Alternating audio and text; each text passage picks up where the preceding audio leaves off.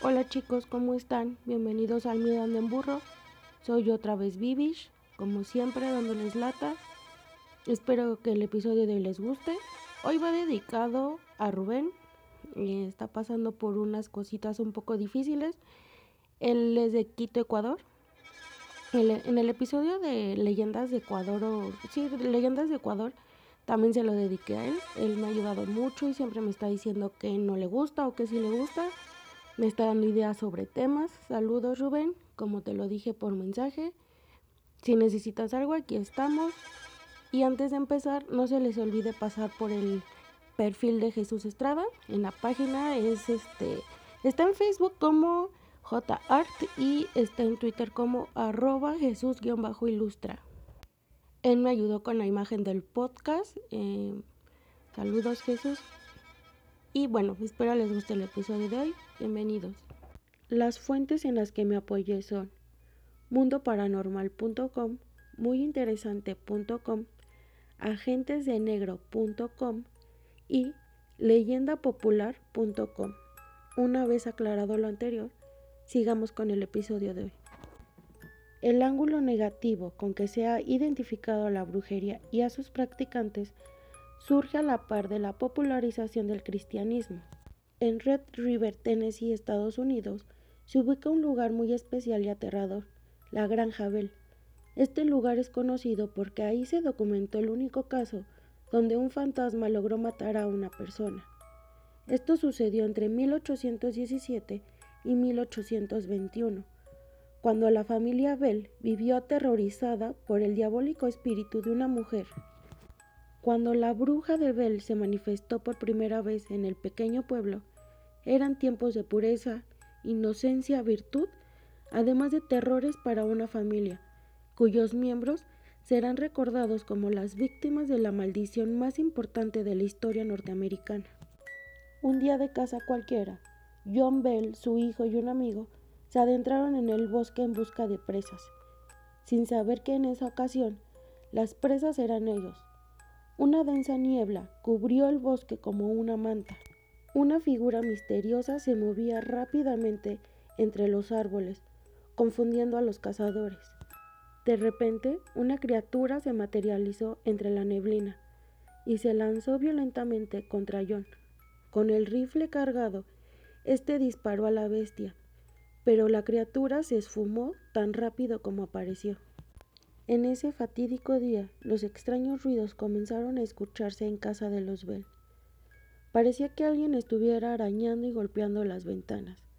El suelo de madera crujía, bajo el peso de pisadas invisibles, como si alguien o algo estuviera moviéndose por la casa. Repentinamente, una terrorífica presencia apareció en el dormitorio de la hija, llamada Betsy. Esta presencia le arrebató las mantas y susurró su nombre con una voz que le erizó el cabello a la niña y a todos en la casa. Al principio la familia intentó convencerse de que estos miedos eran causados por pesadillas terroríficas. Esta maldición creció más allá de cualquier explicación lógica y razonable. Una noche, los padres de la joven subieron corriendo las escaleras y encontraron a Betsy luchando mientras era arrastrada por el suelo por un ser invisible, con una fuerza sobrehumana, que le arrancaba el pelo del cuero cabelludo. Suspendida en el aire, Betsy fue abofeteada y golpeada, mientras su madre, su padre y sus amigos observaban con horror sin poder detener la paliza. Las noticias sobre la maldición se difundieron hasta que un conocido de la familia y futuro presidente de Estados Unidos, el general Jackson, oyó hablar de los espantosos hechos que ocurrían en la casa de los Bell. Acompañado con un grupo de hombres de confianza, Jackson llegó a casa de los Bell para conocer personalmente al ente impuro. Este ente dio la talla, agrediendo violentamente a Jackson y a sus hombres, hasta que presas del terror salieron corriendo. Este ser espeluznante atacó a la familia Bell cada noche durante cuatro años. El fenómeno combinaba respiraciones, susurros, crujidos y gritos, que iban en aumento hasta convertirse en ataques dignos de la peor pesadilla. Cuando el ente se presentaba, los torturaba, los asustaba y luego desaparecía. Con cada brutal ataque, el ente se hacía más fuerte. Al final, les hablaba, se burlaba de ellos y los reprendía.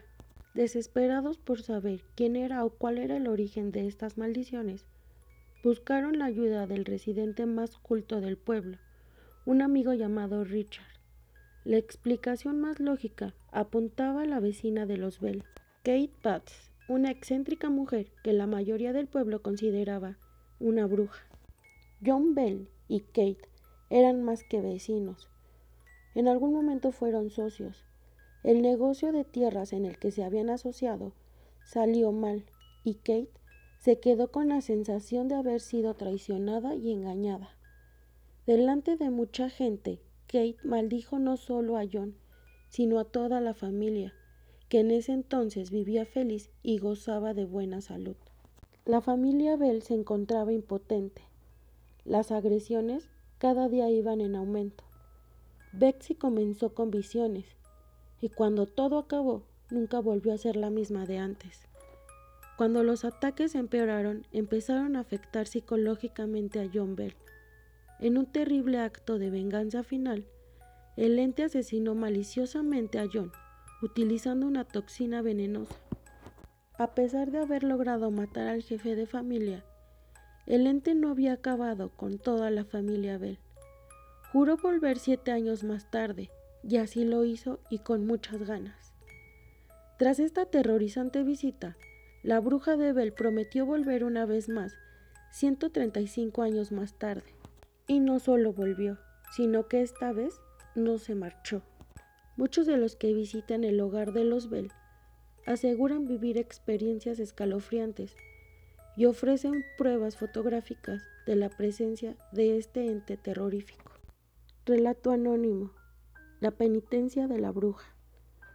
La maldad de una persona y sus intenciones por destruir al prójimo pueden llegar demasiado lejos y las consecuencias pueden ser fatales, más cuando esa persona conoce y practica la magia negra. Hace tiempo, una familia se acercó a pedir la ayuda de un curandero ya que los hijos menores estaban muy enfermos y ningún médico le encontraba explicación a sus malestares. Este hombre le comentó a los padres de aquellos niños que lo que tenían era un trabajo de brujería negra y que la finalidad del mismo era que murieran. El papá trató de no hacer caso. Al ser incrédulo de estos temas, sin embargo, el curandero le mencionó, se trata de una mujer que siempre te pretendió pero tú no le hiciste caso, y ahora ella jura que matará a toda tu familia para verte solo. El padre de familia se comenzó a reír y de manera muy burlona le respondió, yo no creo en esas tonterías, vámonos de aquí, solo perdemos el tiempo y el dinero. De inmediato se alejaron de ese sitio. Pasó el tiempo y desafortunadamente poco a poco fueron muriendo de manera misteriosa todos y cada uno de los integrantes de su familia. En fin, parecía que aquella bruja había logrado su cometido, ya que el hombre se había quedado completamente solo. Fue ante esta circunstancia cuando aquel solitario sujeto buscó la ayuda del curandero. Al llegar le dijo, lo único que yo busco es venganza. Dime si tú la puedes matar o con quién voy para que él haga lo mismo que ella me hizo. El chamán le respondió, ¿de verdad quieres que ella pague con la misma moneda? Lo único que tienes que hacer es tomarle la mano y de corazón perdonarla. Te aseguro que tú verás su penitencia. Sin intercambiar más palabras, el hombre se fue con mucho coraje, ya que no había encontrado la forma de cobrar venganza.